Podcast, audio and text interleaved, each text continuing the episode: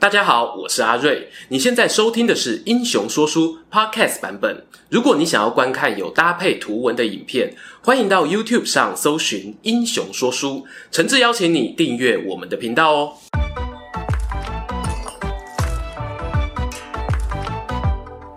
滚滚长江东逝水，《三国演义》重开机。英雄说书的观众朋友，你们好，我是说书人阿瑞。上一回啊，我们说到。袁术不忍了，直接在寿春自立为帝，发动七路大军攻打徐州。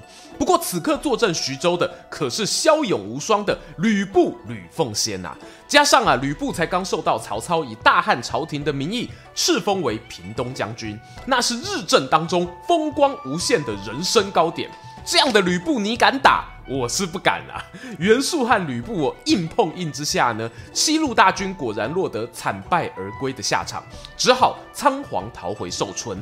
反复思量哦，难道我真的不是天选之人吗？不可能啊！我必东山再起。于是呢，袁术动笔写了信，寄给江东小霸王孙策，开出了一个对方后绝对也怕请的条件。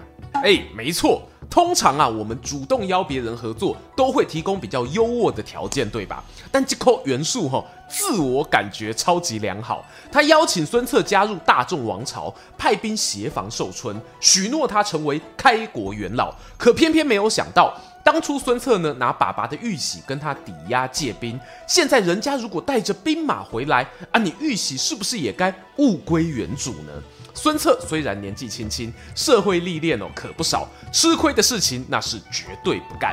他和周瑜、程普等人商量后，回信拒绝了袁术，同时呢也点兵守住从淮南过来的长江口岸，以免对方吼更小蹲小屁，直接杀过来复仇。就在孙袁两人隔着江水对峙的时刻，却有一名自称朝廷的使者前来拜访孙策。各位别紧张啊，这使者不是假的，他确确实实是奉了大汉天子以及曹操的指示下江东，给孙策带来了一份好礼，敕封他为桂姬太守。这是在他打败王朗、占领会稽之后，首次获得官方承认的头衔。比起袁术吼那个什么空头支票要扎实得多啊！这让孙策心里呢对曹操先有了好感。此外呢，使者也传达了曹操诚挚的邀约，表示近日即将用兵寿春，希望孙策呢能以友军的身份登场。面对这个邀请，孙家军内部哦大多持赞成意见，唯独长史张昭呢站在风险评估的立场，建议孙策哦要发兵可以，但是啊千万别当出头鸟，不妨呢回信给曹操，表明哦只要他开第一枪，我们一定跟上。于是这封信啊，又咻咻咻的传回了许都。曹操啊，一读完，嘿嘿嘿，孙策，你这小子好样的，怕我诓你出兵是吧？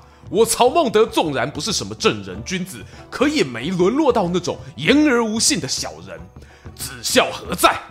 曹操呢，命人把办事沉稳老练的堂弟曹仁、曹子孝找来，吩咐他坐镇许都。自己呢，则点齐了十七万兵马，一千多辆辎重车队，浩浩荡荡往徐州而去。哎哎哎，不是要打袁术吗？怎么又去徐州了？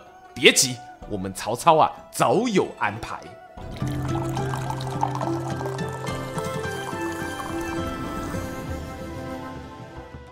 话说啊，曹操亲率十七万大军，才刚到徐州边界。前方已有一路兵马上前迎接，打着豫州牧刘的旗号，不正是被放鸽子的刘备吗？等了好久哦，总算等到曹操现身。他立刻带着亲随数十名前往曹军大营相见。两人见面说没几句话，刘备呢命属下拿出一袋包裹，咚一声摆在桌上。曹操啊好奇打开一看，呵，饶是他见过大风大浪哦，都忍不住倒抽一口凉气。原来袋子里呢，竟是两粒血淋淋的人头。玄德啊，这是何人首级？刘备呢，不动声色回答：“禀报曹公，此乃杨凤与韩先的首级。”曹操啊，恍然大悟，接着问：“那你为什么要杀他们呢、？”刘备回答：“杨韩二人被吕布举荐为琅琊牧和宜都牧，不料他们白波贼出身，贼性不改。”上任后就放任士兵掠夺百姓，于是我便设下酒宴，邀请他们，再让关羽、张飞两个好弟弟出面处理掉了，请曹公原谅我斩杀朝廷命官之罪。曹操听完呐、心中一凛，因为呢，他从这件小事发现，刘备虽然现在有处于人生低谷，可是却没有影响他的政治判断力。韩杨二人呢，虽然过去有保驾天子之功，但先是依靠袁术，后来又转投吕布，累积的那些资本啊，也差不多花光了。曹操呢，确实是有想要除去他们的念头，可是苦无适合的机会呀、啊。刘备这次出手呢，等于是帮了他一个大忙。究竟他们有没有掠夺百姓，谁知道啊？可是曹操明白哦，只要自己不去追究呢，就永远没有人会知道了。哈哈哈！玄德贤弟啊，你杀这两位害群之马，那是为国除害，我感谢你都来不及啦，何罪之有呢？曹操哦，一如既往的大笑带过尴尬。他和刘备呢，眼神交汇啊，第一次出现哦，自己居然看不透对方的念头。跟刘备军队合流后不久啊，曹操继续向西，等待吕布率兵前来报到。原来呢，他这次出手攻打袁术是做足了准备哦，不仅先写信联络江东的孙策，就连徐州这边的吕刘两股势力呢，也一并收买。那是容情不下手，下手不容情。带着十拿九稳的信心进攻，曹操呢自领大军居中，吕布、刘备一左一右，没两天功夫啊，就来到寿春城外。袁术手下大将乔玮带着五万兵马出城拦截，曹军的先锋呢，则是由夏侯惇和于禁担任。夏侯惇呢回忆起宛城撤退时啊，自己手下青州兵军纪不佳，被于禁哦甩了一波，心中呢颇有芥蒂。这次啊，更积极的想要争取表现，戴罪立功。眼看敌将现身，一拍胯下战马，挺枪冲上前去，哐哐哐三响，直接戳死了乔玮。五万大军哦，顿时群龙无首，作鸟兽散。有道是啊，打蛇随棍上。调宝剪尾刀，曹吕刘三路兵马一看敌兵溃逃，哪还有第二句话？哗，一路狂追啊！追到寿春城下，自动自发就包围位置站好。吕布引兵攻东门，刘关张三兄弟冲到南门集合完毕。曹操呢，自己则是把十七万兵马压到北门门口。哎，你说这样还少一边没人包啊？这不就来了吗？小霸王在此，袁术，你这大逆不道的逆贼，还不快快开城投降？孙策、周瑜呢，已经带着水军逆江而上，直接绕到西侧补上缺口。终于啊，寿春包围网宣告完成。镜头转到寿春城中啊，袁术呢正召集了文武百官商议对策。讲是讲开会啦，但大家哦有待过公司的都知道，某些老板呢，其实在开会前心中已有定见，只是借由开会这样的形式把意见传达下去。而袁术呢，没错，就是这种老板。他在七路大军入侵徐州失败后，心中啊对吕布产生阴影，看到这次对方呢又有吕布参战哦，早就萌生了退意。可是作为三军统帅，我总不能自己开口说要跑啊。没关系，袁术手下长史杨洪事先就接到老板的吩咐，眼看会议上时机成熟，清了清喉咙站出来表示：寿春城这两年水灾旱灾频传，人民朝不保夕，民心浮动，士兵啊打仗意愿低落。我们若出城迎战，那无疑是虚耗兵力。但是啊，敌军远道而来，士兵人数又多，就地补给困难。倘若我们据城而守，等待敌军粮食耗尽，他们就不攻自破了。袁术听完呐、啊，点点头。那你认为朕该坐镇何处呢？杨洪接着回答：我们城中士兵人数不少，陛下不妨带着一部分御林军先移驾他处，一来减少粮食消耗，二来也可以和寿春作为呼应。袁术我没等杨洪说完。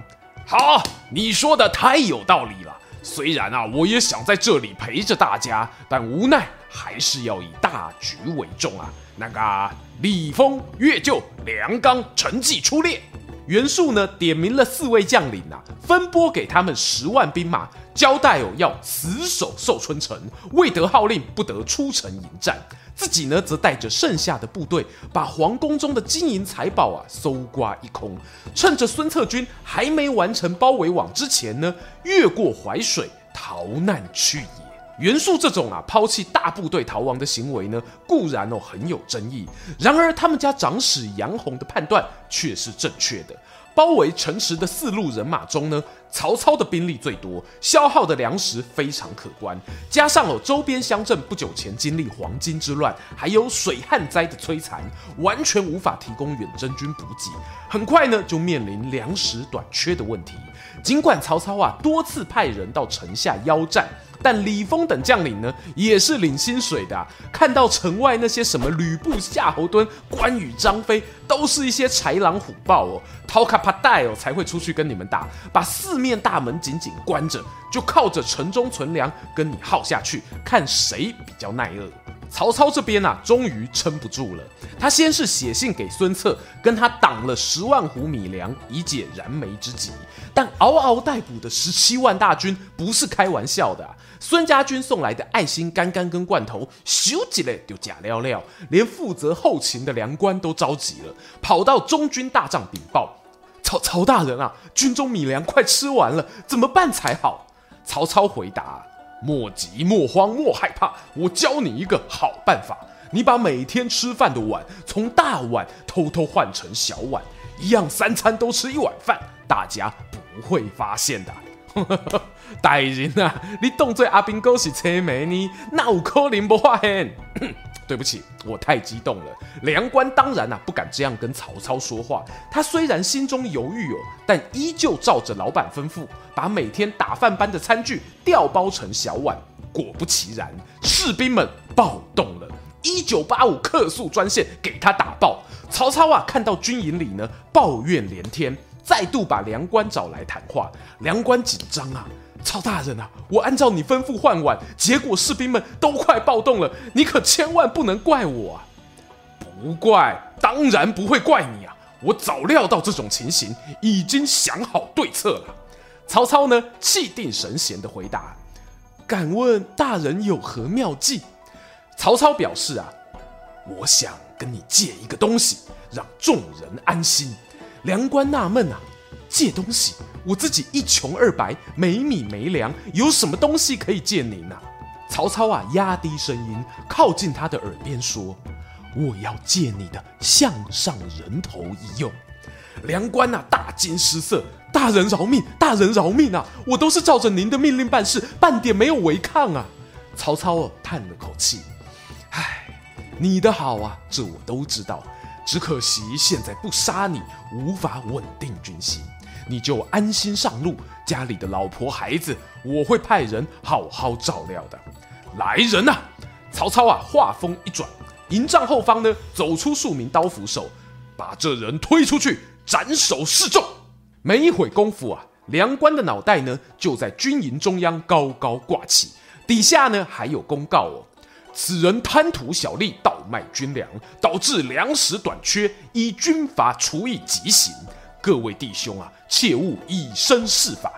士兵们啊，看了交头接耳，原来缺粮是因为这个烂主管的关系呀、啊。还好曹大人明察秋毫，接下来三餐有着落了。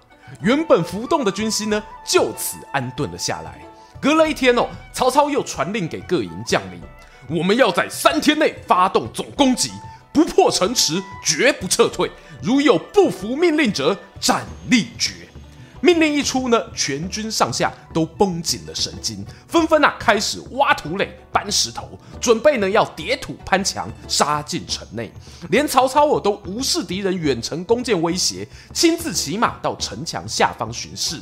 在这样关键的时刻哦，还有两个不长眼的基层军官想退到后方安全处避难，立刻被指挥官逮个正着，当场成为杀鸡儆猴的那两只鸡。在严格执行的总攻击命令下，联合军的攻势大起。所有人呐、拼了命的从四面八方往寿春城推进，特别是曹操直属麾下的士兵，个个奋勇争先，斩关落锁，直接冲开北门，让大批友军涌入。原本呢被袁术留下来守城的那些将领啊，眼看大势已去，也都放弃抵抗，束手就擒。曹操呢，命人把当初袁术登基称帝的那些豪华宫殿啊、车马服饰焚毁。城内剩余的粮草呢，也都搜刮一空，却始终哦没有发现袁术的身影。打听之下呢，才知道啊，他早就逃之夭夭了。正准备哦要重整旗鼓，继续往前追杀，规划整个徐州大战略的军师荀彧却跳出来阻止。曹公且慢。我们啊，虽然取得寿春的粮草，但中原地区连年干旱，若持续作战下去，恐怕劳民伤财，未必对我军有利。不如暂时回归许都，等到来年春麦收成，我们再处理那逆贼也不迟啊！正当曹操犹豫是否采纳建议的同时啊，一匹快马冲进军营，急报。那宛城张绣投靠了刘表，策动南阳诸县百姓造反，负责防守的曹洪将军已经连败数阵，恐怕抵挡不住了。这个消息呢，让曹操立刻打消追击的念头。先是传信感谢这次前来助攻的孙策，并邀请哦他在江东做事攻打刘表，故布疑阵。接着呢，找来吕布和刘备，交代、啊、两人好好经营徐州，相亲相爱哦，不要再吵架。吕布呢，喜滋滋的带兵先行离开。曹操啊，叫住刘备：“哎，玄德啊，请留步。”低声对他说：“啊，你在小沛屯兵啊，要多多忍耐。我已经联络好陈规父子，等到时机成熟，我们就找机会处理吕布这头猛虎。到时候啊，你将是关键人物，千万别松懈了。”重要的情报分享完啊，两位当世枭雄呢，没有再多做交谈，各自转身默默离开。究竟曹操能否收拾掉那个让他吃足苦头的张绣？而吕布这边是否会察觉曹操安排的眼线呢？欲知后续如何，别忘了订阅英雄说书频道，打开小铃铛接收全部通知，还可以追踪说书人阿瑞的 Instagram。更精彩的故事，且听下回分晓。今天的影片就到这边啦！如果你喜欢这个系列的话，欢迎下载哈密 Video App 并进入 CAD 网红馆，就能在这个平台上独家抢先 YouTube 十四天看到我们的影片哦。最后哦，如果想给我们更多鼓励，除了按赞、订阅、加分享，也能用每个月一杯咖啡的钱赞助我们的内容创作。这里是英雄说书，我们下次再见，拜拜。